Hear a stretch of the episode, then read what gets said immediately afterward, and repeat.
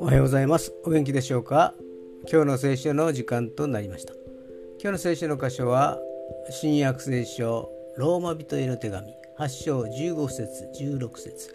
ローマ人への手紙8章の15節から16節まででございます。お読みいたします。あなた方は人を再び恐怖に陥れる奴隷の霊を受けたのではなくことする御霊を受けたのです。この御霊によって私たちは「アバ父」と叫びます。御霊ご自身が私たちの霊とともに私たちが神の子供であることを証ししてくださいます。アーメン。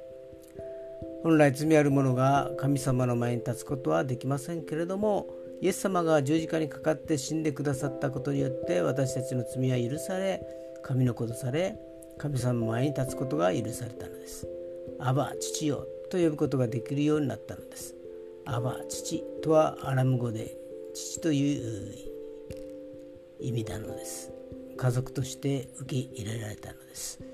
今日もイエス様の愛を受け入れることができますように。それでは今日という一日が皆さんにとって良き一日でありますように。よしでした。